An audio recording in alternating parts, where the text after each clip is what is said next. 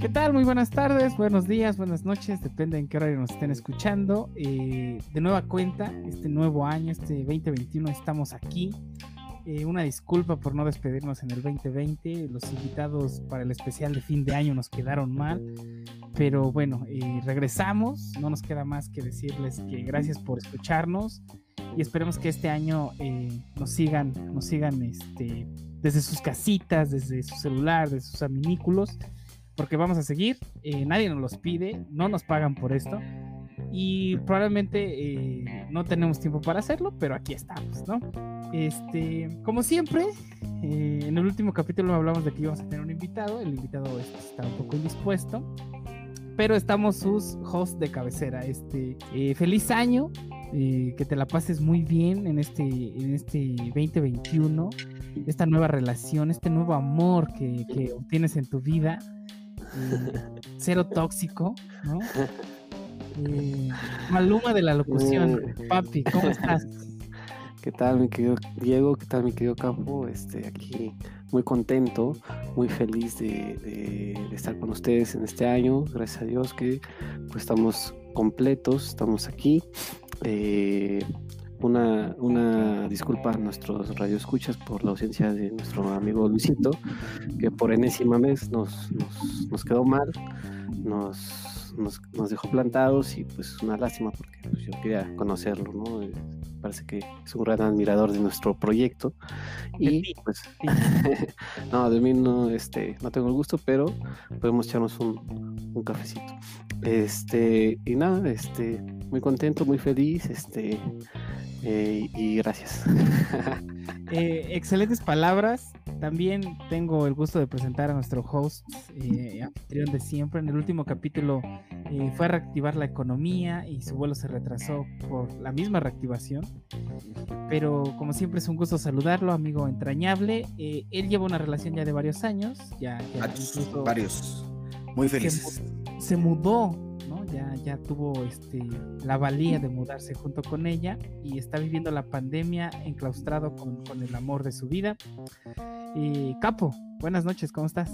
¿Qué tal amigos? Buenas noches. Pues bien, así como lo mencionaste, eh, fui víctima de esos hermosos retrasos en las aerolíneas debido a, pues que no hice caso a las recomendaciones de, de sana distancia, me fui a Cancún. Pero pues todo bien, ¿eh? Afortunadamente con la higiene personal y no andarme juntando con cualquier extraño, pues sobrevivía al apocalipsis zombie. Eh, inclusive me hice una prueba regresando completamente negativa. Y y sí, gracias, gracias. Porque pues para este, este feliz año 2021 que como bien dijiste no, no pudimos hacer ninguna despedida, ningún evento porque pues básicamente nos valió madre. Y porque nuestros invitados de honor pues nos, nos quedaron un poquito mal, pero pues ya este año lo retomaremos poco a poco. Y pues yo les deseo igual un feliz año a todos nuestros radioescuchas. Y pues básicamente que no mueran. Es lo que les deseo. La vida está llena de oportunidades. Y pues nuevamente agradecerles a ustedes que nos acompañen en una transmisión más que aunque Diego dice que nadie pide, nadie quiere, pues hay un fan por ahí que, siempre nos pide y nos solicita y que nos queda mal. Entonces, exactamente. entonces, pues eh, empecemos este, este bella, esta bella emisión y pues le doy la palabra a mi otaku de cabecera, el buen Maluma de la locución. Papi, dinos de qué nos vas a hablar. Antes, antes de que, de que empiece nuestro gran, nuestro gran Maluma de la locución, el poeta, el poeta nipón que tenemos en este podcast. Este quiero darles la minuta, algo que nos va a ayudar a tener un pequeño este una organización en el podcast, ¿no? Para que sepan que, están, escuchando, ¿no? Orden y progreso. exactamente, vamos a hablar de el anime que nos va a presentar el Maluma de la locución, que va a ser Steins Gate. Vamos a hablar de una película muy famosa por allá de los 90, que es Space Jam. Y por último vamos a cerrar con la serie de Mad Men. Y pues vamos a empezar con este poeta nipón, eh, presidente del Monte Fujimori, fan de Daniel San, hermano de Miyagi, eh, papi, buenas noches. Cuéntanos un poco de Stens Gate. ¿Qué tal? Este, de nuevo, gracias Diego. Eh, pues sí, como lo habíamos anunciado hace unos capítulos, que ya no recuerdo cuál por, por nuestras vacaciones, eh, pues el anime que seleccioné, dado que pues, andaba volando bajo, ¿no? Entonces este, me criticaban mi anime anterior y que, que, que, era muy malo, que no sé qué. Entonces, este, pues dije, vamos a recuperarnos con este que, eh, que es uno de los mejores animes eh, seinen que, que, existen, ¿no? Eh, catalogado así por el fandom.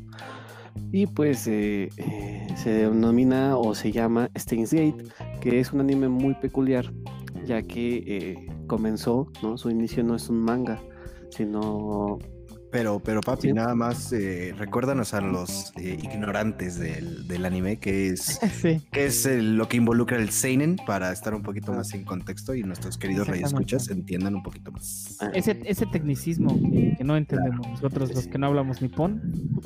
Sí, ok, sí, eh, entiendo.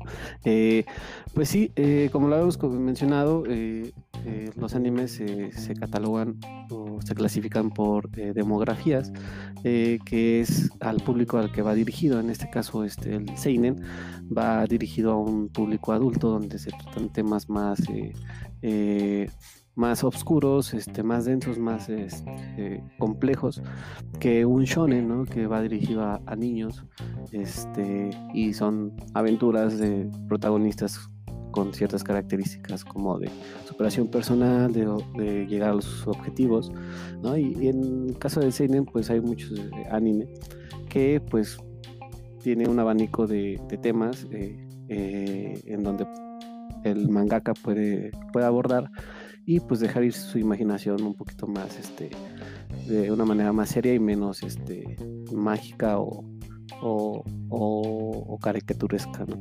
Hablas de temas más serios como lo vendría siendo una pelea de pareja, por ejemplo, papi, por favor, eh, Sí, bueno, las, las peleas de pareja, pues, en todos lados existen, ¿no? Al principio, al final, en medio de la relación. Claro, que se nieguen, ¿no? No, o sea, eh, nunca se niega una pelea. no, jamás. Pero, se resuelve, ¿no? Se resuelve de la mejor manera. El sexo, el, sexo, el sexo, de reconciliación es el mejor, ¿no? Hay, que dejarlo ahí en ese punto.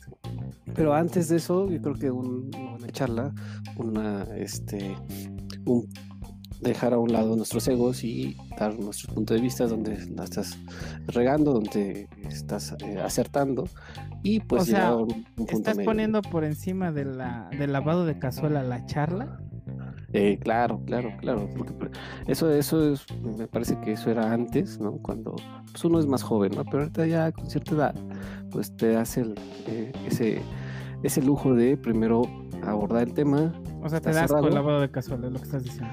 No, no, para nada. Este es algo, este. Muy bueno, Seguimos. Entonces nos decías que Stains Gates es una novela visual japonesa, no tanto un manga. ¿Qué diferencia hay entre un manga y una novela visual? De hecho, ni siquiera había dicho que era una novela visual, lo acabas de leer. Exacto. sí, sí. Tampoco pidas tanto de nosotros, no mames. Sí, sí. Este, no, todavía no, no iba en esa parte, pero me, me ganaste, Diguito. Sí, Steins Gate comienza como una novela visual que, que, es de que es ah, japonesa. no, olvidemos que todo esto es de Japón. Sí, sí, sí. Todo este tema es relacionado con Japón. Tu vida es japonesa actualmente, ¿no? Mi vida es eh, está orientado ahí a, a hacia el oriente. sí, Exactamente. Entonces, este la eh, nuestro anime eh, comienza no como un manga, sino como una novela visual desarrollada ¿no? para, para videojuegos en este caso Xbox 360, que, se lanzó en el 2009, en donde la verdad yo nunca jugué este tipo de juegos, pero simplemente era como la escena, se, plantaba en la, pantalla mm, los dibujos de nuestros protagonistas y tú ibas decidiendo qué, que eh, por dónde iba a ir el camino de la historia, ¿no? Tú solamente ibas leyendo, leyendo, leyendo la historia y en algún punto eh, hacía una interacción con, contigo y te preguntaba qué decidía, por ejemplo, el protagonista hacer, ¿no? Entonces, dependiendo de lo que, de lo que tú este, escogieras, pues iba a ir hacia otro lado, hacia otra vertiente, ¿no? De la historia.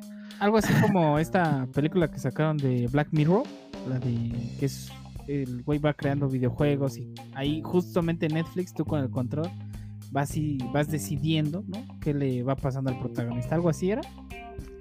Pues eh, sí, la verdad que no he visto esa película, pero sí he visto las primeras temporadas de Black Mirror. Y este. Sí, es una es, la, es la serie, ¿no? La, sí, sí, la de. Bandersnatch, creo que se llamaba la película. Y sí, tú podías seleccionar qué, qué, decisiones tomaba el personaje principal y conforme a eso ocurría una situación X. Sí, tiene un nombre de este tipo de géneros, la verdad no lo tengo, pero bueno, ahorita este, lo averiguo en lo que Eder nos sigue contando acerca de Bueno, entonces eh, eh, esta, esta, este anime comienza como una novela visual, que expliqué más o menos lo que, de lo que se trataba, y pues ya después se adapta a, un anime, este, el cual este, es adaptado en septiembre de 2011, y este, son 24 episodios y básicamente nuestra historia eh, gira en torno de eh, nuestro protagonista que es Rintaro Okabe, ¿no? que es un, un, un pseudocientífico ¿no? que se hace llamar un científico loco, este, que pues todo el tiempo está buscando encontrar, innovar con algún, este, con algún invento, ¿no? Pero pues el tipo tiene una actitud muy... Eh, eh, positiva ante todo, siempre quiere estar innovando y tiene como su, su mano derecha a un, este, a un hacker que se llama Ataru Hashida, que es un gordito que está este, eh, siempre en la computadora, que es muy bueno para la programación. Y, este, y pues en ese tiempo eh, se basa en, en, la línea del tiempo más o menos por ahí por el año 2000 este, donde todavía como que los avances tecnológicos no son tan, tan avanzados y todavía pues, hay celulares como, como los que nosotros tenemos este, de nuestra generación, estamos acostumbrados a, recordar eh, como los Nokia. Los Sony este, o sea, básicamente no había smartphone. Exactamente, cuando nos pasábamos porno por infrarrojo, ¿no? Exactamente. qué buenos tiempos. a mí me pasaban el de, el de Noelia. El primer video que tuve en mi Sony Ericsson Walmart W200 fue el de Noelia. El de Valentín Elizalde, ¿no? La ah, la muerte, la autopsia, sí, sí, o el de Obedece a la Morsa. Grandes clásicos. Ahí está la nostalgia.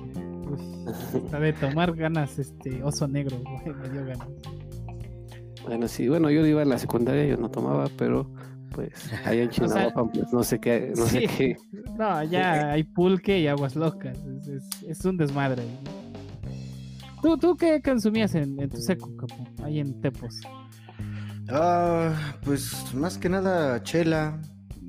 Tuve el mal, el mal, la mala decisión, ¿verdad? De empezar mi, mi vida de bebedor casual por ahí de los 15, 16 años y pues empecé a tomarlo licores fuertes, ¿verdad? Como vendría siendo vodka y tequila, que me dejaron malas experiencias. Entonces yo el vodka ya no, yo no lo tolero, no lo resisto.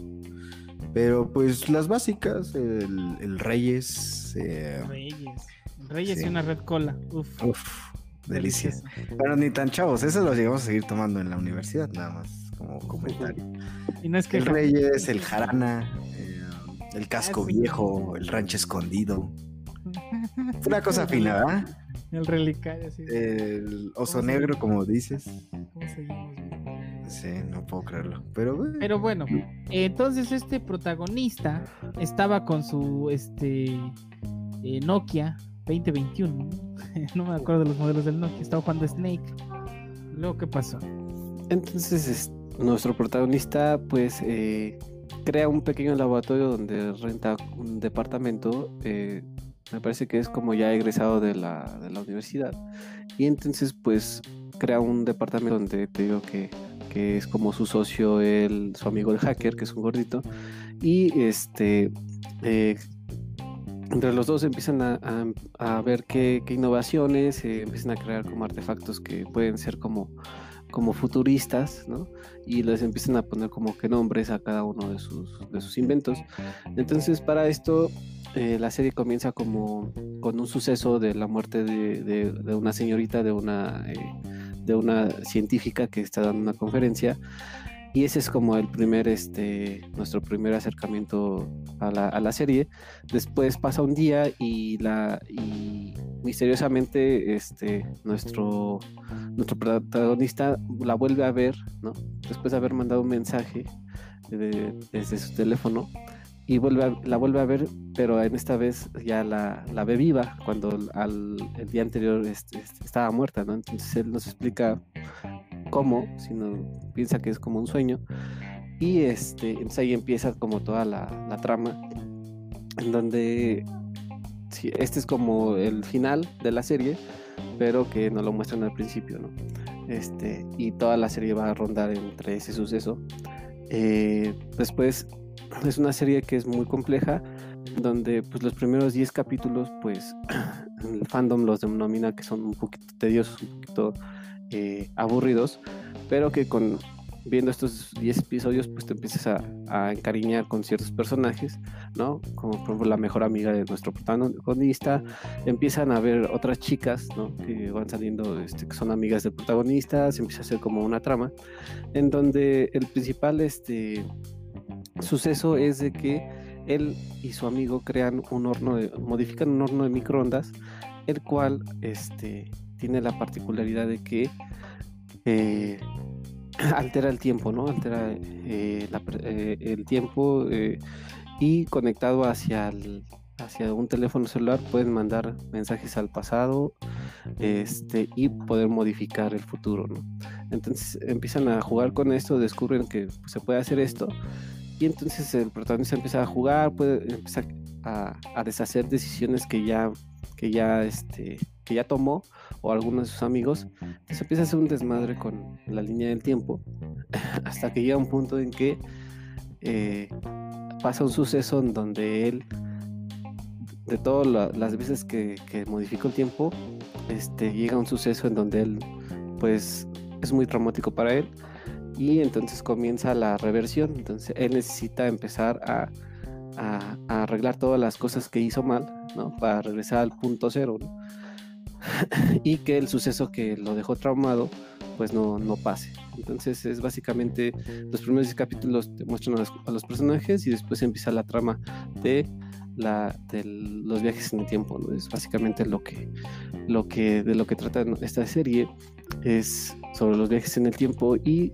un dato curioso es de que este, insertan un, un, este, un guiño a la realidad en donde este, insertan un, un mensaje de eh, John Titor, que John Titor era un pseudo viajero en el tiempo que apareció por ahí de los años 2000-2002, en donde en blogs que existen en ese tiempo, eh, John Titor decía que estaba prediciendo varias cosas que estaban pasando, ¿no? Este, creo que parece que predijo lo, lo, de las Torres Gemelas, todo esto, entonces, según era un viajero en el tiempo que nos estaba avisando de cosas, que puede ser que fue como un viajero en el tiempo lo más, lo más cercano a la realidad. Entonces, este, este John Titor lo, lo trasladan a, a, esa, a, la serie y hace ver que también John Titor existe en, nuestra, nuestro ánimo. Entonces, este, es muy este, atractivo desde ese punto de vista y esa es eh, nuestra primera temporada que se llama Steins Gate, que es una, una mezcla entre alemán y inglés. Steins es piedra y Gate es puerta. Este, o acceso, como quieras traducir. ¿Por qué, el punto coma entre Steins y Gate? La verdad es que no sé. no sé. Eh, este es el nivel del podcast. no, no, soy un fan de calidad. Sí, no soy, no soy un fandom tan, tan aguerrido. Pero lo que sí tienes novio, ya, déjate la vida. Yo podría asumir que se trata de, de una diferencia de instrucción como los, lo que se maneja en la programación. Sí, como un lenguaje de programación, ¿no? Exactamente, como, como veo que es un ámbito muy de, hackers, de, de, científico, como muy futurista, a lo mejor por ahí va, va el asunto, ¿no? Sí, sí. Sí, puede ser. Sí, exacto. Pero bueno, ¿qué, qué nos decías? Entonces, eh, esta es nuestra, puede decir, nuestra primera saga, la, la que es considerada una obra maestra en, en tu en tu página favorita que es este Internet Movie Database. Este, sí, exactamente. Dice que tiene un 8.8 de calificación. Entonces, sí, sí, sí, este, eso me sorprendió. Eh, es una muy buena, digo que yo creo que les pasó a ustedes, las primeras eh, eh, capítulos son como tediosos, no sabes ni qué pedo, ¿no? Este, pero yo me pasó exactamente lo mismo este, yo había escuchado, había, había visto muchas reseñas de, la, de este anime, donde decían que era pues, una obra maestra y pues al principio decía, es que esta madre no es una obra maestra, o sea, está muy lenta, no la entiendo, no sé qué pedo, está, tiene muchos guiños a la cultura japonesa, este, a, las, a, la, a los cosplays, a las waifus, que una waifu es como la, la chica que siempre quiere con el protagonista, pues aquí hay como 20 que quieren con el protagonista, entonces este eh, hacen mucha referencia, de hecho, a... Algo, algo así como tú, ¿no, papi de la locución? Eh, digo, Maluma de la locución. ¿Cuántas waifus tienes actualmente? No, en tus, en tus años cuando ibas a la Friki Plaza, ¿cuántas mujeres se acercaban a ti a ofrecerte ramen que realmente era una marucha? Y vestidas de uniforme escolar. oh, no, no, no, ¿Qué? ¿Qué? Vestidas de, no, no, ah. más, más no estudiantes. Donde claramente su INE se veía a kilómetros. Sí, sí, sí, en lugar de gafete tenían INE. Sí, sí, sí, Siempre hay que pedir INE. Este, y lentes. y lentes, lentes oscuros. Y este. Y bueno, pues, no nos decíamos. A la, a la Friki Plaza, pues nunca, nunca, nunca fui. nunca he salido, ¿no? sí, nunca he ido, pero me gusta el anime. Este, ahorita ya casi no, ya no veo, pero este, antes sí, por la pandemia. este, eh, Está bien. Entonces. Vamos a la verga. Necesitamos un nuevo especialista. En se enamoró. Este se enamoró. ya, ya, no, ya no se puede. Pero intentaré, ¿no? Eh, bueno, al final lo que trataba de decir es de que eh, es muy tediosa, pero llega momentos donde sí eh, la trama te, te, envuelve y, no puedes dejar de verla, ¿no? Ya es cuando ya les digo que empieza toda la parte como trágica de la trama y, te envuelve muy, muy cabrón. Entonces, este, la parte de cómo manejan los viajes en el tiempo es como muy lógica, muy convincente, sin, sin tantos, este, como bucles o cosas difíciles de entender. Pero lo que sí tienes que hacer mucha referencia a la cultura japonesa y más a la cultura otaku de, que hay en Japón, como muchos tecnicismos otakus. Eh, por esa parte es un poquito crítica, pero se puede omitir, ¿no? Este, creo que es algo que hemos visto ya en otros, otros contenidos. Y la siguiente, este, eh, la secuela de esta, de esta, de este anime es Steins Gate 0, este, en donde, como lógicamente nuestro anime es de líneas en el tiempo, se narra una línea alternativa ¿no? del final de, de Steins Gate normal. Entonces, este, también es una obra maestra, ¿no? Porque nos muestra otro, otro, otro, otro punto de vista de, cómo hubiera sido, ¿no? Si se hubiera, hecho o, o, tomado una decisión diferente, ¿no? En cierto momento de la historia. Y que al final se enlazan los, los dos finales y te dan como el final final de toda la serie. Entonces es como el final de la obra maestra, que las segundas partes, pues a veces son, son malas, pero esta es como el complemento y que pasó un, bastante tiempo para que volviera a salir y pues todo el fandom estaba muy este, eh, emocionado y, pues valió la pena, ¿no? Yo ya vi los dos, vi una, película que también tiene que ver, pero si no la ves no pasa nada. Y este, pero sí, eh, si te clavas, este, te haces muy fan de este pedo. No sé si te vieron. Sí, sí, yo vi cuatro episodios. Este, porque Bueno, ¿tú dónde la viste? Porque sí es un pedo encontrarla. La verdad no, fue lo más sencillo de, encontrar.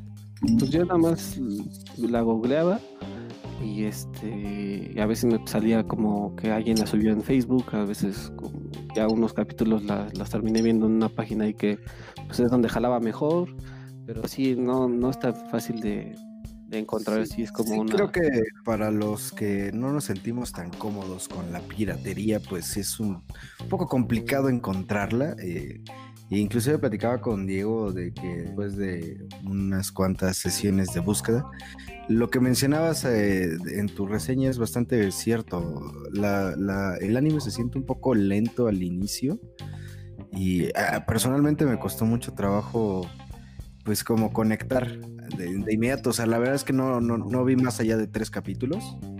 No me dio ni, ni el tiempo ni, ni encontré suficientes fuentes. Pero no sé, o sea, en ese aspecto, Diego, ¿tú cómo, cómo la sentiste? Oh, espérate.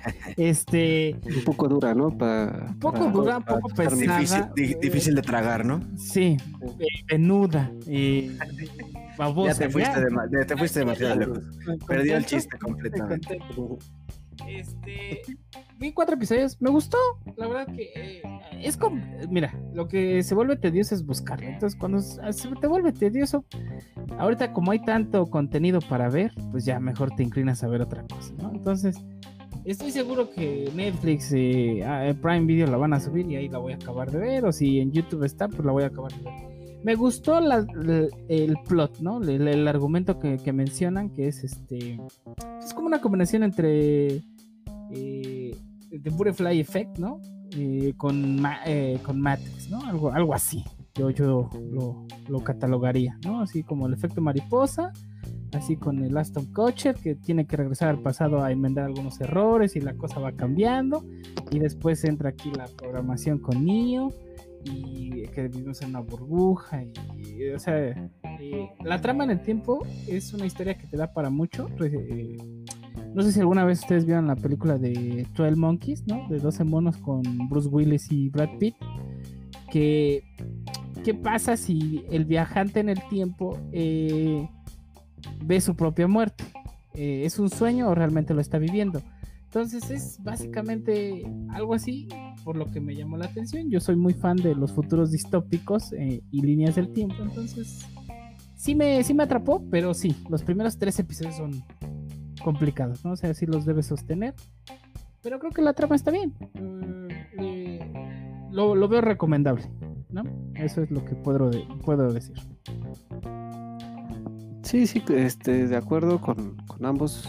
Eh, esto sí es como para ya, si ya viste lo, los, los animes que te recomendamos en los, episodios pasados, pues ya estás listo para Steins Gate, porque ya eres un pre-otaku, ¿no? Que se va a graduar con Steins Gate. Entonces, este, Cada día eres más bien. Nos, has preparado bien, eh, de la locución. Nos has instruido de manera correcta. Pues y pues también decir que nomás para rematar el tema, que... Remátala. remátala, David. Remátala. claro, Ciro. Entonces, este...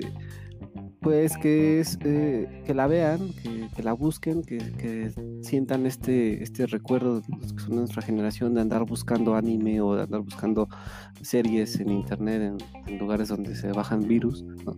Es muy parecido a lo que, a, lo, que a ese experimento que hacen. Sí, sí. Eh, eh, es un, les digo que en cualquier este top 10 de, de animes de seinen o animes de, la historia o de la última década o dos décadas, este, de la última década, perdón, eh, eh, aparece Steins Gate. Entonces, sí es, por esa razón lo vi, porque pues veces está, uno está aburrido, ¿no? que a ver qué recomiendan sus de, de, YouTube. Y aparecía y aparecía, aparecía y vale la pena. Entonces, nada más es eso, tiene otras cosillas ahí como de, de de cuestión militar, de cuestión de, pedos que se pueden provocar con, con, información clasificada y todo esto, y también mucha eh, cuestión eh, psicológica de, los personajes, de cómo cambian cuando este, cuando en ciertas eh, experiencias de vida, ¿no? Y, y como una, una acción puede este, eh, significar hasta la muerte de, alguien que, es querido, ¿no? Entonces, véanla y pues les doy la palabra al que siga. Este, gracias y, de la verga, ¿no? Este, tu, aportación, ¿no? Porque nada más dijiste veanla, ¿no? Eh, debieras regresar en el tiempo para ahorrarnos esta, esta aportación, Pues muy bien, eh, también eh, antes de pasar a la, a la película, no, no es cierto, vamos a pasar a la película. José Manuel Carraro nos recomendó Space Jam, una película bastante vieja que ya se viene este un remake con, no, no de hecho es una, secuela. Es una secuela. ¿Una secuela? Aunque va a ser una secuela con, eh. LeBron, con, LeBron, James. Con el buen LeBron James.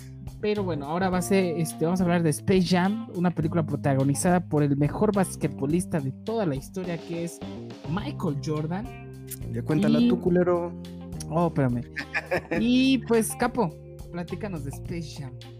Pues bien, eh, ahora sí que entrando en, en en el área que no es de mi expertise debido a un eh, cambio repentino de, planes, pues me, encomendaron buscar una película de, agrado de, la gente. Entonces me decidí ir por algo, como dicen, back to the basics, eh, algo pues que de, niño me gustó muchísimo. A la fecha creo que la volví a ver apenas hace unas dos, tres semanas y la seguí disfrutando igual que cuando era un, pequeño squinkle, ¿no? Eh, como bien decías, Diego, pues se trata de Space Jam, eh, el juego del siglo, así se, vende esta película. Y pues básicamente es una película en la cual eh, nos presentan la historia, bueno, los, inicios humildes del de, que fue el basquetbolista de, de, la historia hasta el momento. hablo de Michael Jordan. Eh, nos muestra en un inicio como, él jugando en su patio trasero eh, eh, canastas se, es interrumpido por su papá que le pregunta, oye, pues ¿qué, andas haciendo? Y pues él le comenta que quiere ser, bueno, quiere entrar a la universidad para poder jugar básquetbol y de ahí saltar a la NBA y ser el más grande, el más grande de la historia en el baloncesto. nos mandan, nos hacen un corte de un corte de, varios de los, de los logros de Michael Jordan a lo largo de la historia y pues nos van mostrando cómo ese sueño de ese niño se, se fue logrando. Y pues después de eso nos... Para poner un poco en contexto el tema de la película, eh, esta película se, se desarrolló en 1996 esto fue durante una época en la que, como en la, película se menciona, eh, justo cuando Michael Jordan abandona la, NBA para jugar realmente béisbol y que le fue de la patada. En 1995 regresa a, jugar eh, baloncesto, sin embargo, pues a raíz del golpe pues, publicitario de del béisbol y, una serie de complicaciones que tuvo en esos años, pues no tuvo el éxito que, tenía cuando, cuando dejó el, deporte. Eh, esto lo llevó a buscar eh, opciones publicitarias, una de estas fue la película como tal. Y pues en la misma película narran como los, los años en los cuales pues estuvo pues fuera del básquetbol. Entonces eh, es bastante eh, agradable cómo, cómo mezclan la, realidad con la, con la ficción. Porque pues en la película te, narran que eh, parte de, su decisión de regresar al básquetbol es pues por incentivo de, los Looney Tunes. En los cuales forman parte del protagonismo de esta película ahora sí que cuando él está jugando béisbol y está pues regándola de manera magistral, nos, mm, nos muestran que eh, al mismo tiempo está pasando que en, una, en un planeta lejano eh, extraterrestre, pues hay eh, un señor que tiene un parque de diversiones intergaláctico.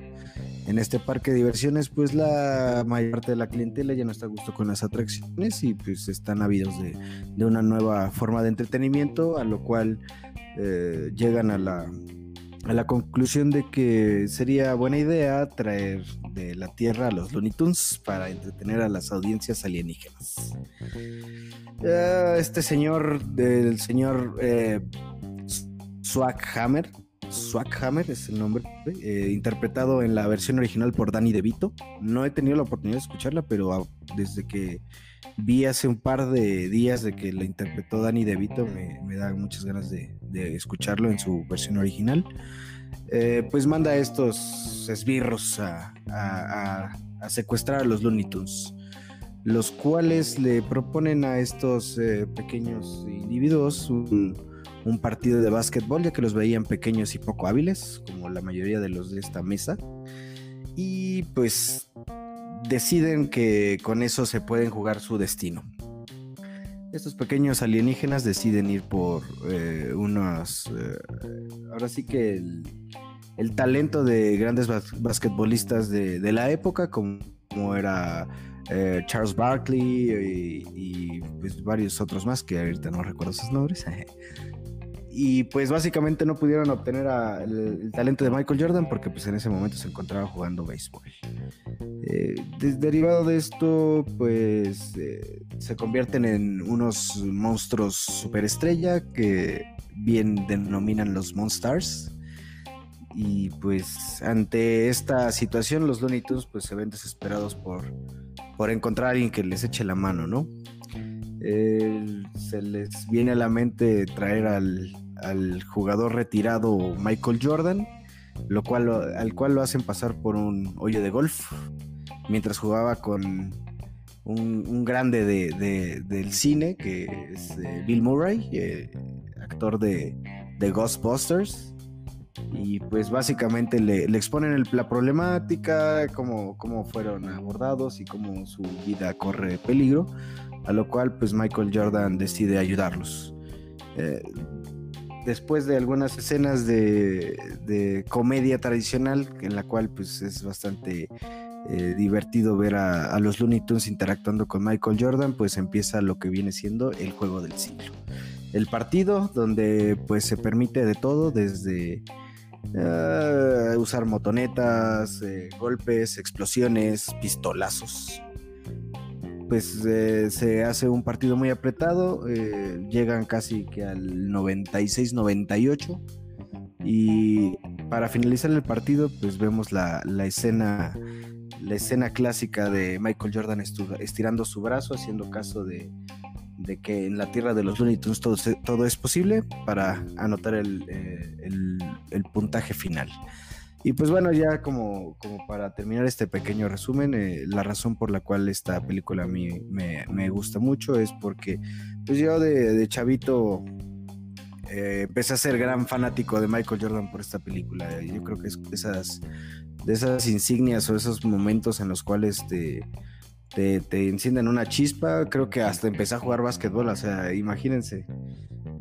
Eh, de ese, de ese grado fue el impacto de la película y la verdad es que juntó como dos grandes eh, pues, eh, intereses en su momento de, mi persona, que fue eh, el básquetbol y los Looney Tunes. Entonces la verdad es que me divierte muchísimo, como dije, la vi hace unos días y me siguió gustando como en, aquella, en aquellas épocas.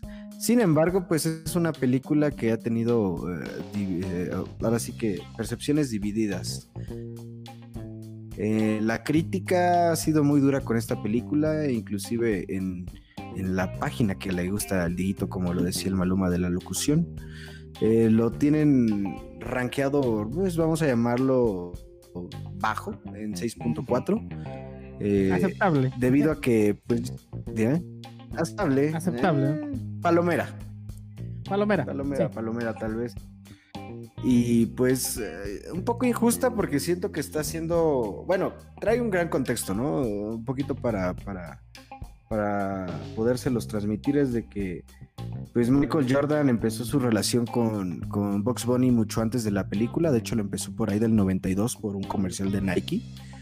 en el cual pues hizo un boom comercial jamás visto. Eh, de hecho, Nike sacó los Air Jordan y una de las versiones especiales traía el logotipo de Box Bunny en ellos porque hicieron un comercial animado, el primero que se hizo con, esta, con esta tecnología.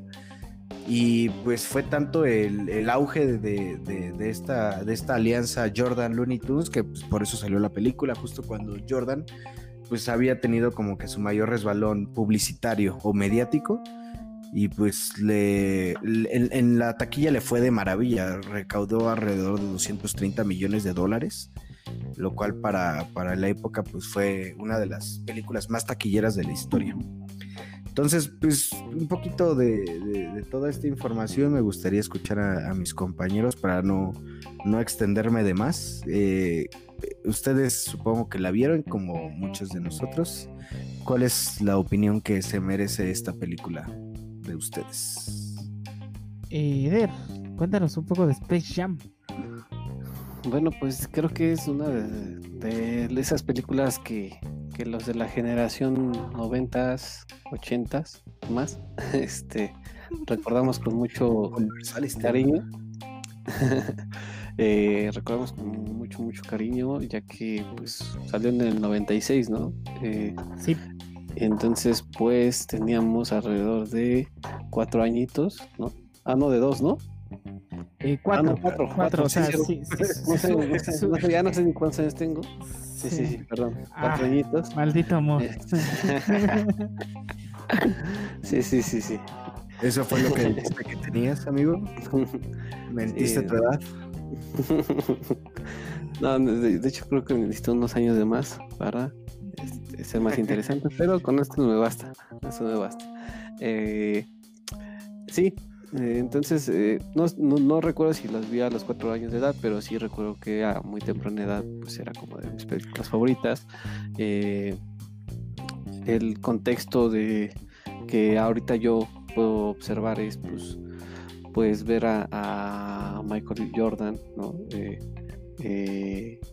Después de todo el hit que hubo, toda su carrera exitosa y de todo, todo, este pedo, este, poder entender muchas cosas, por ejemplo, la parte del béisbol, ¿no? Pues en ese tiempo, pues a mejor era como algo X para mí como niño, pero ahorita ya el contexto, pues, por ejemplo, con el documental de Netflix y con su historia, pues desde que en un momento, pues él se sintió, pues, deprimido por la muerte de su padre y pues decidió este retirarse del básquetbol y intentar este en el béisbol que también no fue tan malo pero pues no, no fue lo mismo y después eh, recobró su carrera de, de y pues fue igualmente exitoso y todavía ganó más, más campeonatos con los Chicago Bulls y este y toda esta parte de, de que ahorita está generando los sneakers y los Jordan y, toda esa parte que ahorita estoy un poquito metido, eh, pues también pues me genera como mucha este, empatía con esta película, ¿no? Aparte, los Looney Tunes, que también es una de mis eh, eh, caricaturas favoritas, y este me encanta como todo lo que representa Box Bunny como ese un tipo de interactivo, loco, este, absurdo, ¿no? O sea, que en ese tiempo pues uno era niño y pues manejaba como temas muy, muy, muy este, delicados, ¿no? Para la sociedad en ese tiempo, que era pues, que de repente agarraba y se besaba con, con los hombres, ¿no? Así, con, con el Elmer y así. Este, o sea, era como muy este, bizarro el güey. Este. se, se, notó la en ese comentario. Sí, te, te dio miedo, te, te, dio inseguridad. no, o sea, pero por eso dije que para ese tiempo era como, ah. Se tambaleó tu heterosexualidad en una tabla ligera y frágil. No, pero como niño, pues era como un poquito, este. Saca de onda. Sí, pero este muy buen personaje y la parte, creo que mi escena favorita es cuando se toman el agüita esta que los hace mamados. El agua especial, ¿no? Sí, sí, sí. no, la bebida especial, ¿no? Eh, se llama Jordan's Secret Stuff. Exactamente. O sea, la, sí. Es como que la receta secreta de Jordan. Exacto, que solo era rehidratación para los pendejos para que dieran un partidazo. Y este también, bueno, la pasaban por el 7, ¿no? Porque ese sí, era el peliculón del 7. Y salía Lola Bonnie, ¿no? tal vez el primer crush de muchos de nosotros, si no es que El primer momento confuso en nuestras vidas, tal vez. Sí, ahí, ahí tal vez Eder eh, dijo, ah, ok, a mí me gusta Box Bunny, pero tal vez la, la- algunas otras personas "Mm, a mí me gusta Lola Bunny, ¿no? Ahí es. De Creo hecho, que es, es el punto de un- quiebre, ¿no? un efecto que se llama efecto Lola Bonnie, que a partir de ahí como, como que se normalizó, se regularizó un poquito el tema de la atracción hacia un, un- un personaje femenino que no necesariamente era humano. Entonces nada más O sea, como dato curioso, eh, sí generó bastante revuelo esa... Sí, no, creo. O sea, ahí empezó el, el tema de los furries, ¿no? Eh, algo así, sí, sí, sí. ¿Los Furbis? Sí, también. Furry- Ah, furries, ¿no? También. Yo tenía un Furby también. En ¿O cómo era? ¿Furro? ¿Cuál, es- cuál es el género? Tú que eres otaku. Es- es- No, es- Furry. ¿Eh? Furries. No, furry. El Furries es el que prestas, ¿no? sacando la clase. No, sí, lo hemos perdido. Se aventó un chiste todo pendejo. Es la que te asoma, ¿no? Básicamente es lo que No, me estás diciendo. Luego, La ¿por qué que se te cuelga. dos meses? No mames. Es la que escupe de pie. Bueno, La voladora. la voladora. Después de ese pésimo chiste, este, vamos a dar algún datillo. 6.4 en Internet Movie Database, 1996, protagonista Michael Jordan. Pues gran película palomera, muy cortita, dura apenas una hora 20. Eh, pues vale la pena verla si un día no tienen nada que hacer, están relajados, están en el monchis, este, en la crudita. eh, eh, bastante palomera, la verdad es que es muy relajante. La puedes ver y se te olvida todos tus problemas, la Es correcto, es correcto. Es muy disfrutable, o sea, de verdad. Yo creo que es de las pocas películas que no te cansas tan fácil de ver.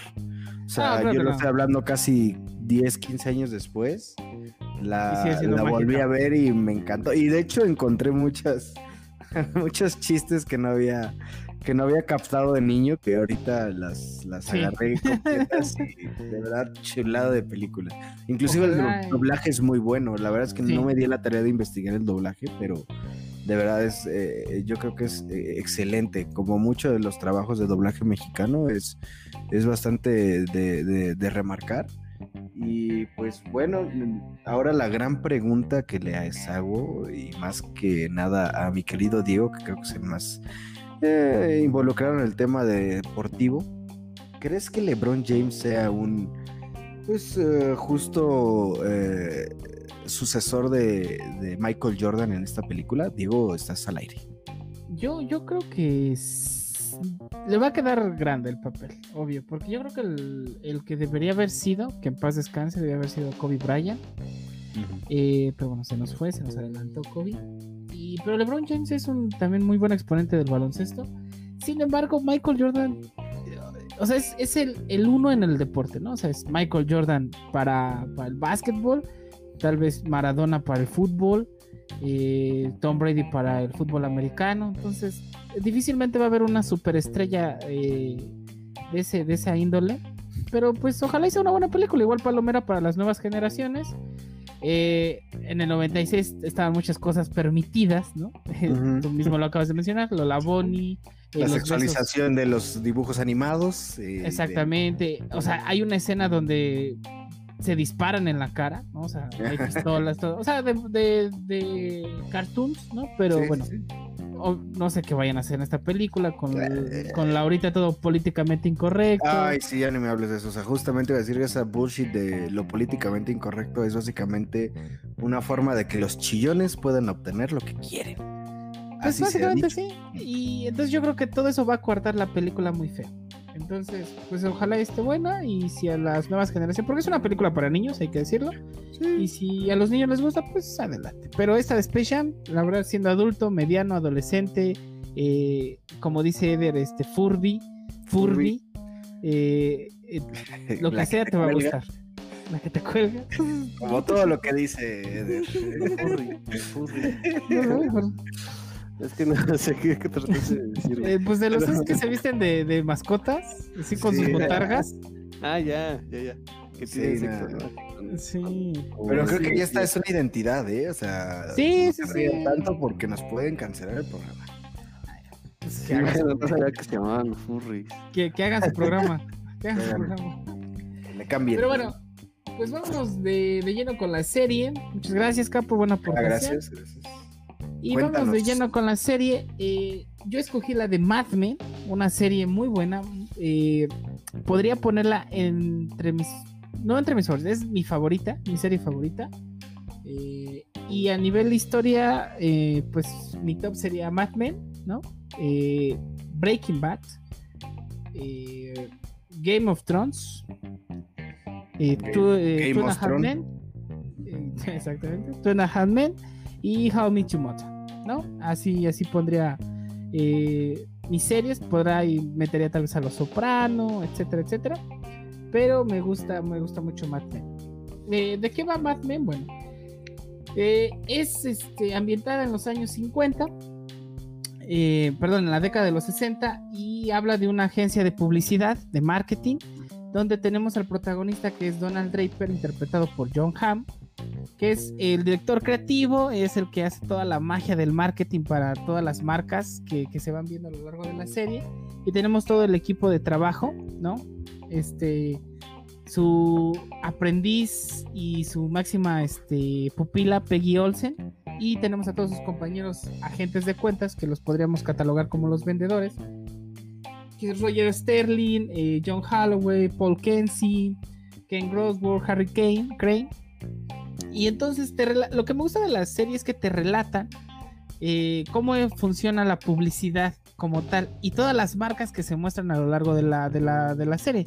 Te muestran marcas como Lucky Strike, que es la marca principal de, de- de la de la, este, de la serie, ¿no? Que acá pues fumador eh, eh, asiduo, ¿no? De los Lucky Strike.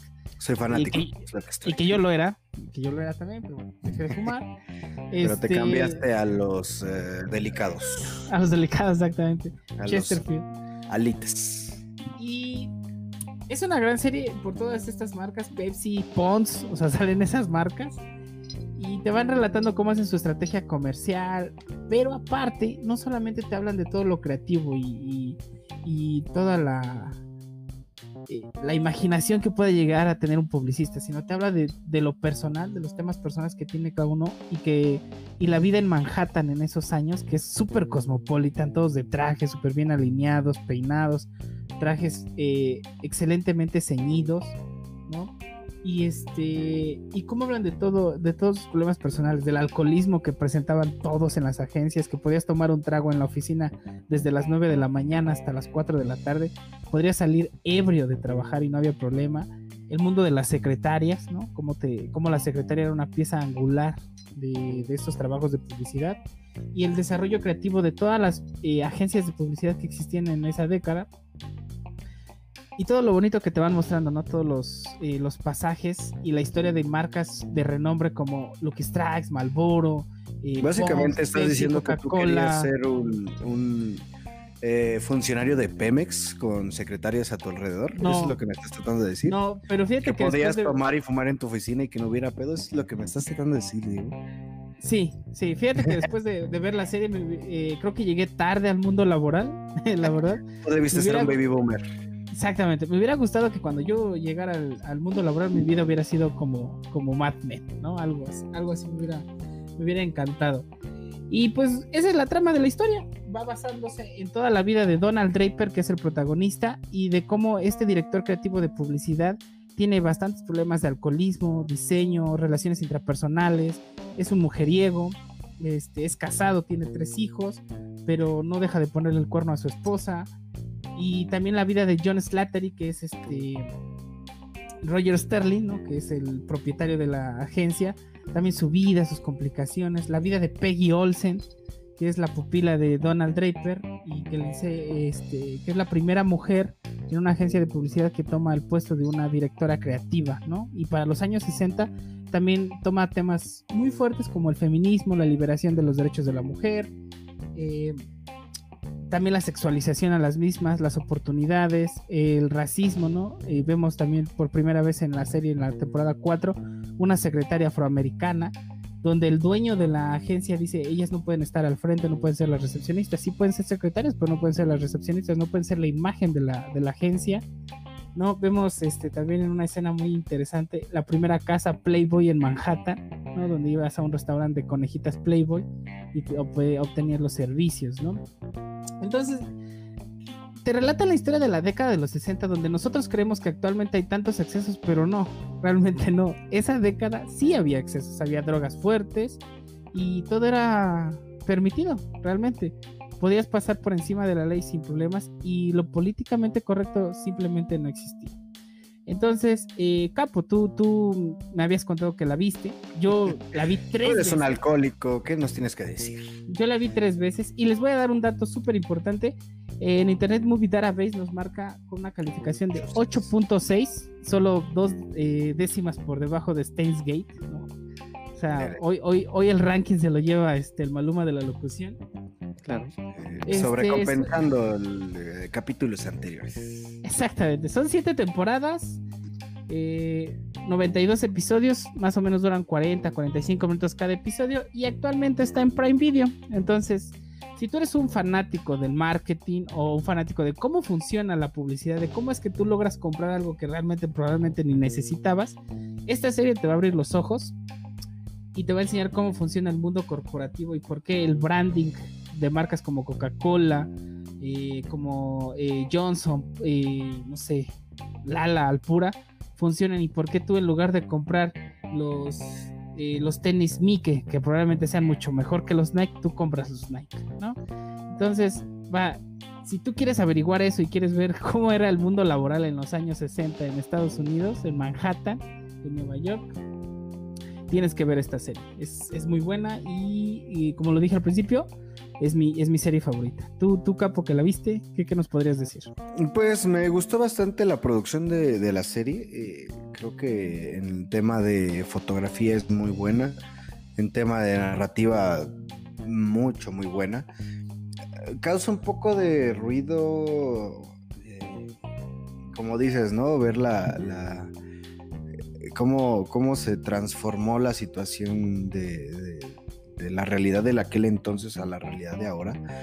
Pero la verdad es que maneja eh, circunstancias bastante complejas y profundas. La verdad es que eh, pues bastante, bastante interesante, bastante amena la, la, serie. Algo que a mí en lo personal me gusta muchísimo es el tema del soundtrack, como lo he dicho, soy muy musical y el soundtrack de la serie es bastante, bastante bueno.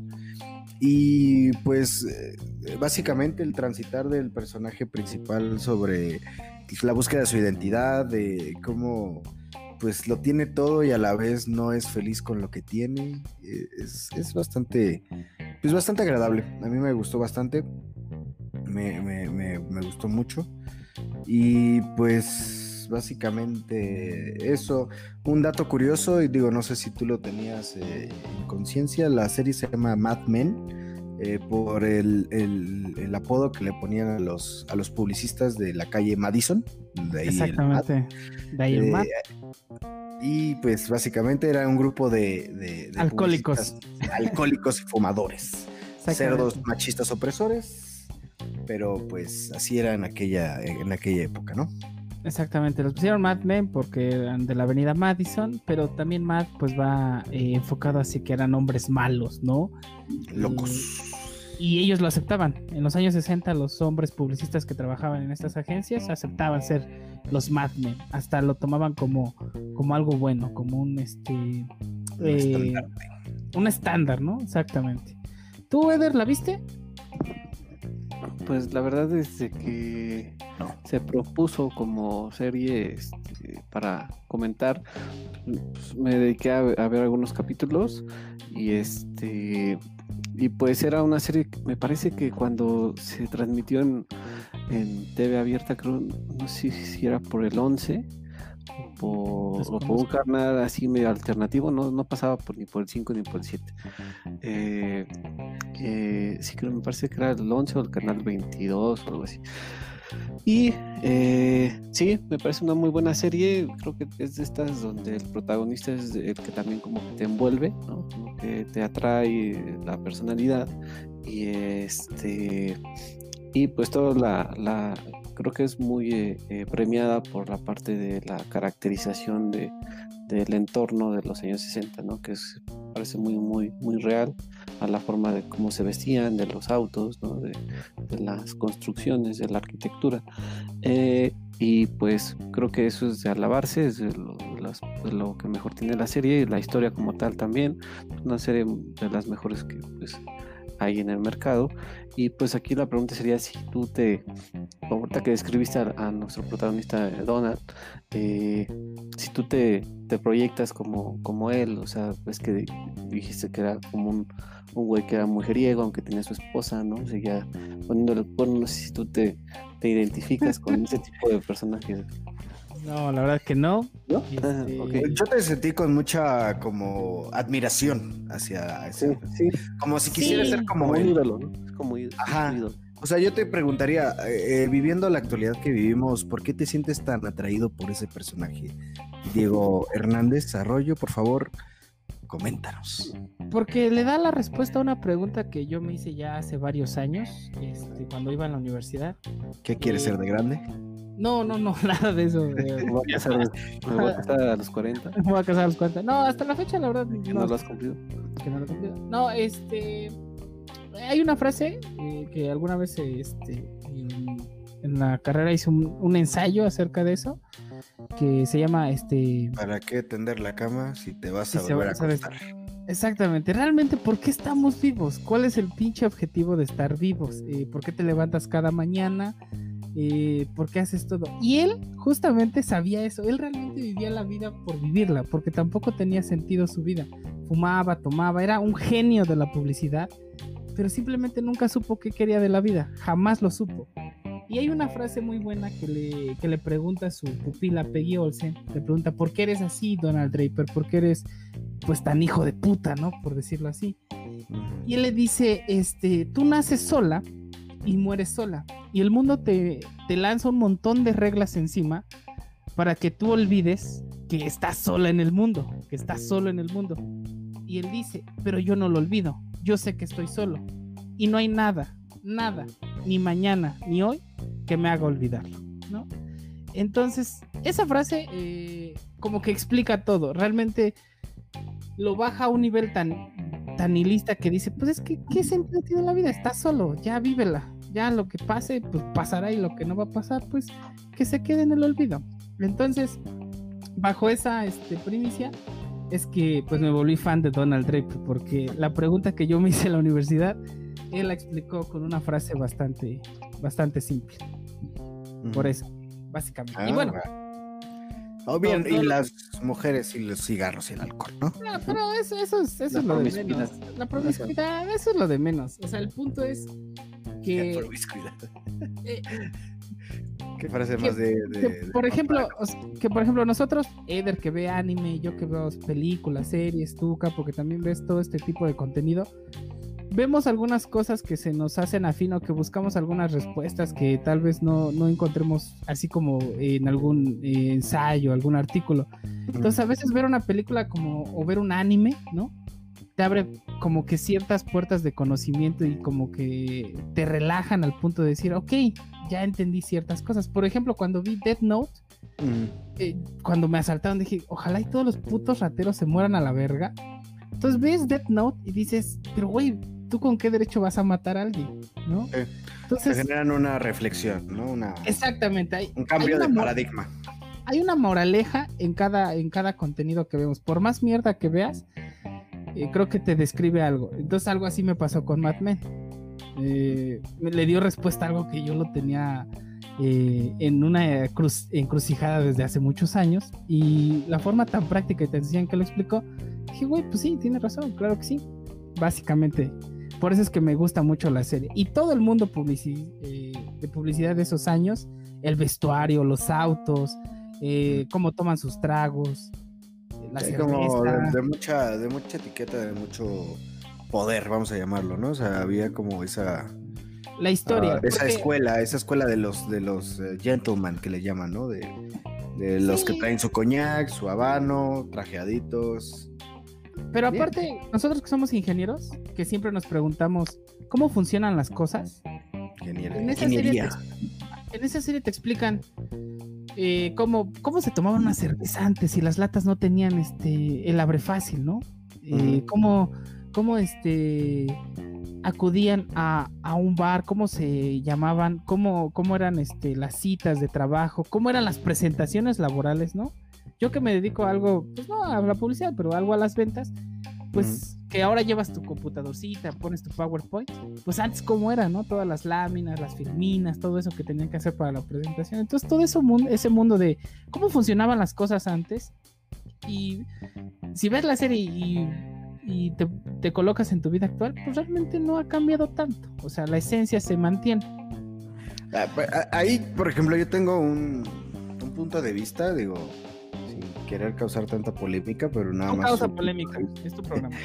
¿No sientes, por ejemplo, viendo esa clase de, circunstancias, por ejemplo, en lo, laboral que mencionas, ¿no?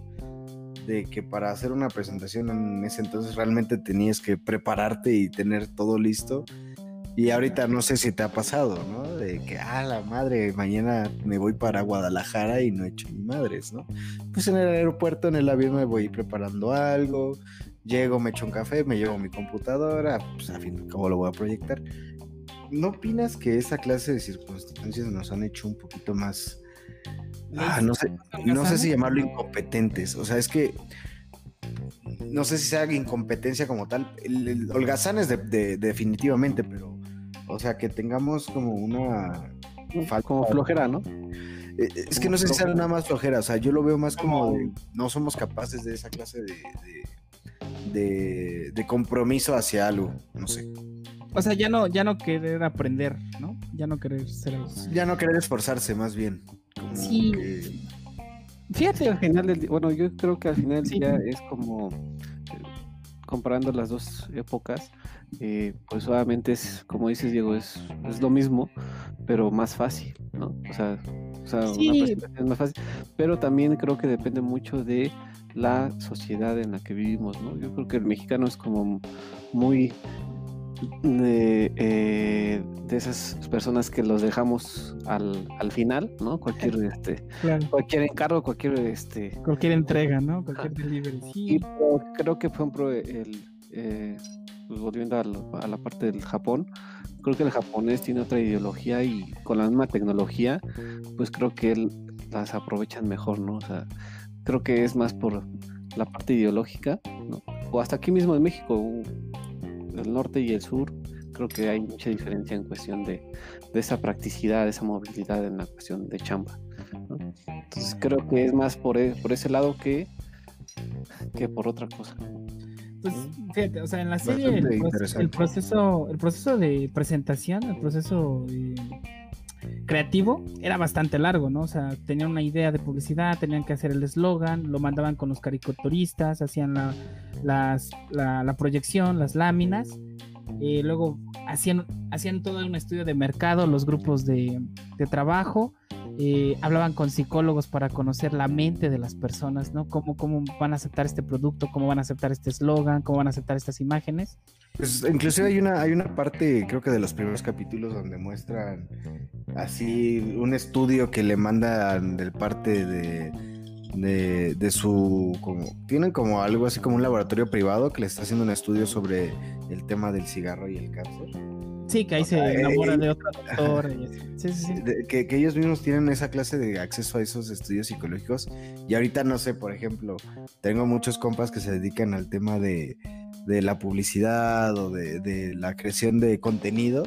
Y ya la junta es de, güey, vamos a vernos todos en el Starbucks y peloteamos ideas y le metemos algo aspiracional y vámonos. O sea, como que esa clase de rigor siento que ya se ha perdido en, muchas sí, disciplinas. Bueno, eso, eso pasa mucho, por ejemplo, con los freelancers, algunos, no digo que todos, pero por ejemplo, eh, mi novia que se dedica al marketing, veo, veo el mismo proceso creativo, obviamente como dice, es mucho más sencillo, porque en tu celular, en la computadora tienes todo ese mundo de información. Vemos a Donald Draper viajando en un avión, leyendo los estudios que había desarrollado el psicólogo o el periódico para ver cuáles son las tendencias del mercado.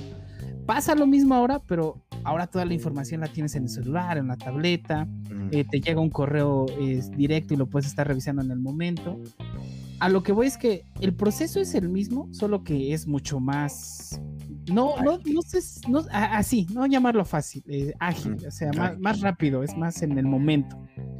Entonces, eh, también por eso me enganchó la, la serie, porque ahorita pues todo, nosotros si nos quitan una computadora, pues casi nos quitan el, el 90% del trabajo que podemos llegar a hacer, ¿no? Eh, entonces yo quiero yo averiguar cómo es cómo se hace antes, ¿no? Y, esa serie te, te, va demarcando cómo era el proceso creativo, el desarrollo, las juntas, el, eh, cómo cerrabas negocios. Algo que me gusta mucho, que no ha cambiado y la esencia yo creo que jamás va a cambiar, el punto de venderte la idea, ¿no? El producto. Hacer el acuerdo con el cliente, cómo, cómo lo llevaban a, algunos shows de, de, Manhattan, Broadway, los tables, ¿no? O sea, todo el cierre del contrato. Eso no ha cambiado. O sea, realmente todo eso sigue intangible, ¿no? Lo único que, como menciona Eder, es más próximo, es más fácil. Todo ese acceso de información lo tienes más a la mano. Pero ¿Estás tratando de decir que sigues yendo a los tables? Totalmente, nunca lo he negado. De hecho, un saludo este y no voy a dar nombres porque. Vas a saludar a tu tableera de cabecera, es lo que estás a punto de hacer. Voy a mandar un saludo a un table, pero, pero, creo que es clandestino. y, no quiero que lo cierre, ¿no? Espero volver ahí. La ley va a ir por ellos. Por Exactamente. Pero bueno, eh, con eso rematamos. ¿Algo que quieran agregar de esta serie? Eh, bastante divertida. Bueno, no divertida, bastante interesante, entretenida y el enfoque que, le das con respecto a, la época, pues eh, bastante rescatable y como siempre y como todo lo que se dice en este programa, pues muy recomendable, ¿no? Véanlo y eh, dedíquenle unos cuantos eh, capítulos a ver si los engancha tanto como engancharon al, al querido Diego, que no tiene apodo a la fecha, pero seguimos esperando sus aportaciones para ver cómo le vamos a decir a este fanático de los table dance. El furry. El furry. me, me... Ah, bueno, creo que ya lo dije, pero bueno, la serie está en Prime Video y pues ojalá, ojalá la puedan ver. Este anuncios, anuncios dominicales, ¿verdad? Este, ya nos pueden escuchar, ¿no? Ya nos pueden escuchar en Google Podcast, en Amazon Podcast, eh, o Spotify, que es este, nuestra casa, ¿no? Desde, desde la cuna, ¿no? Spotify siempre nos ha albergado. Nuestra madre, nuestra eh, señora. También está en otras plataformas. Eh, Apple todavía no nos acepta, tal vez porque saben que todos usamos Android, por ahí tal vez esté el odio hacia nosotros. A lo mejor. Pero este ya estamos en Google Podcast, en Amazon Podcast, en Spotify y por favor escúchenos, ¿no? Si, si, si por ahí tienen tiempo. Compartan. Pues, compartan, repartan y si les gusta, pues recomiéndenos porque hasta la fecha solo nos escuchan nuestras respectivas novias y este Luisito que no ha venido al podcast. Y Luisito que nos ha quedado muy mal. Bueno, si nuestro fan número uno nos queda así de mal, no quisiera saber cómo lo van a hacer los demás. También saludo a nuestros amigos que ya vinieron en el episodio anterior y que también nos escuchan por ahí. Y este pues nada, eh, vamos con las recomendaciones para el siguiente episodio. Eh, Eder, vamos a regresar a las bases, ¿no? a lo que nos hizo alguna vez famosos, ¿no? Entonces, Eder, ¿qué, anime nos vas a dar para el siguiente episodio? Eh, pues estuve pensando y pues como no quiero bajar, ¿no? La calidad. El nivel. El nivel. La categoría. Este, me voy con otro de los de las joyas que tengo por acá.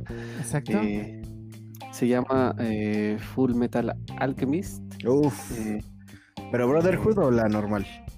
¿O la original? ambas dos, Ambas dos. ambas dos. es uno de los catalogados por muchos el mejor este shonen que tira a Seinen, ¿no? De la historia. Eh, uno de mis animes favoritos y pues, ya no les digo más para que el siguiente capítulo lo mencione. Excelente, recomendación. La verdad pues es que algún Sí, sí, adelante, Capo. He tenido la oportunidad de ver ese anime y creo que una de las joyas de, nuestro querido Maluma de la locución. Sí. por favor, véanla. Yo vi una película en Netflix, este. Ay, no, no. En, live. No, este, live Wow, ¿eh? Una joya, ¿eh? Siguen, siguen no haciéndome caso y de verdad todos los live action apestan. Todos, todos. Disney te estoy hablando a ti.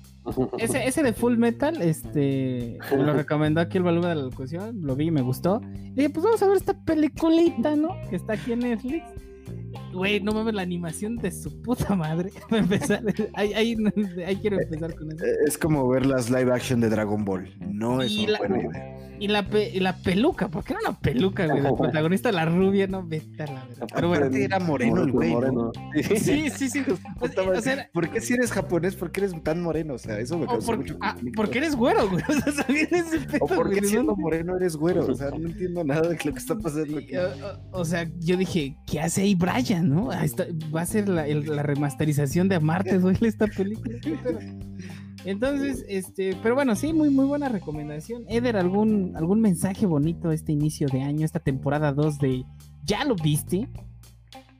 Pues que sigan, eh, suscríbanse en cualquiera de las plataformas que ya mencionó Diego. Este, estamos muy contentos de regresar eh, con más temas, con más diversión y pues que eh, aquí nos van a tener un rato con invitados especiales, con temas este, ¿O a lo no? mejor diferentes. Lo más Que importante, vengan. ¿no? O que vengan. Que vengan, es lo único que pedimos. Ok.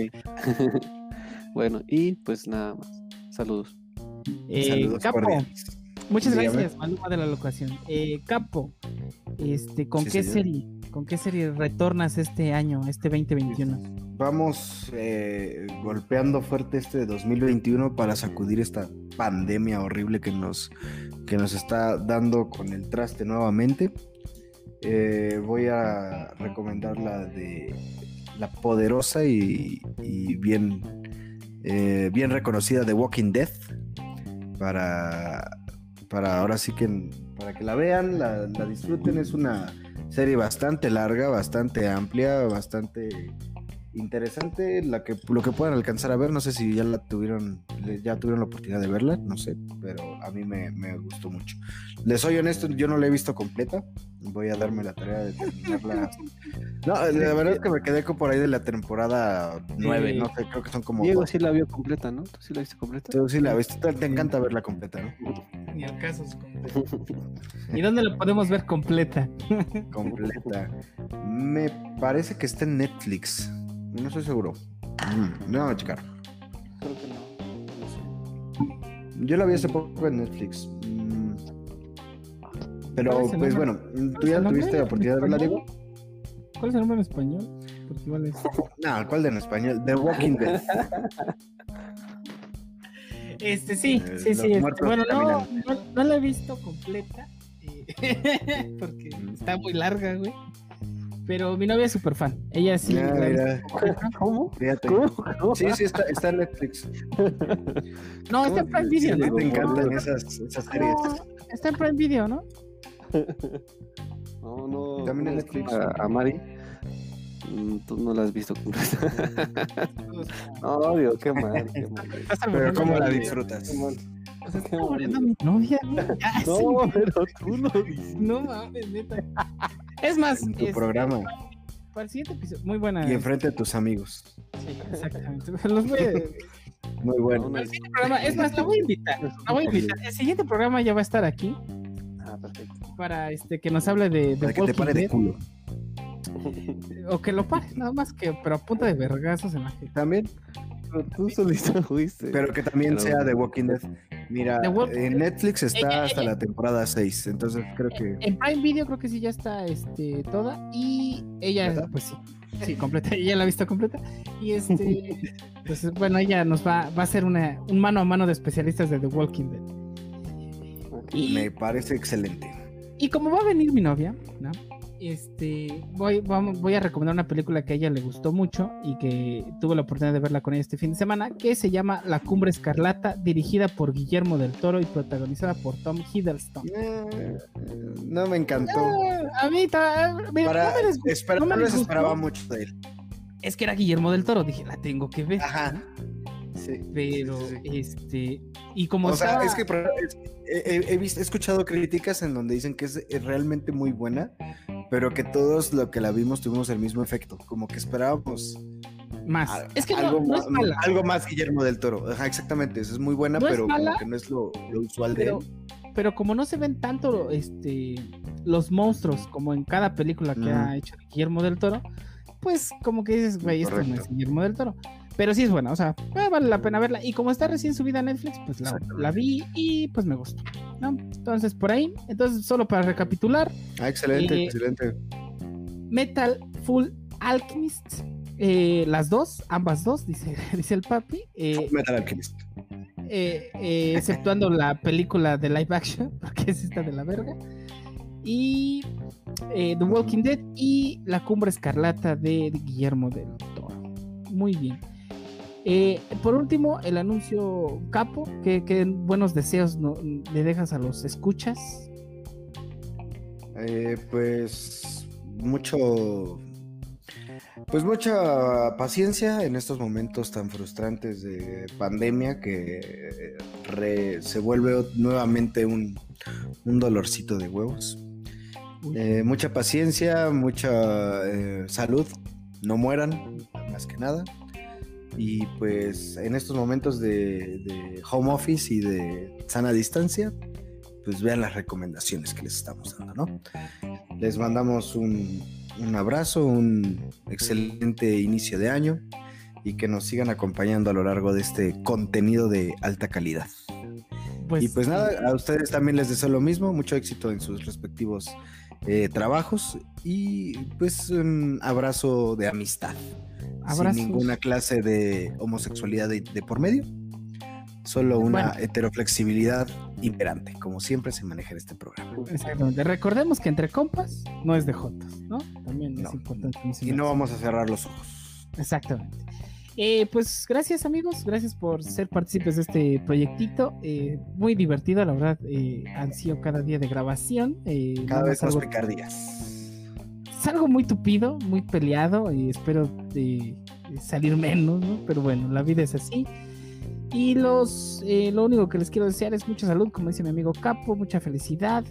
aquellos que empiezan algo nuevo este año o, a- o lo empezaron a finales del año anterior, que sea el mejor camino y que todo lo que pase, pase con mucha diversión.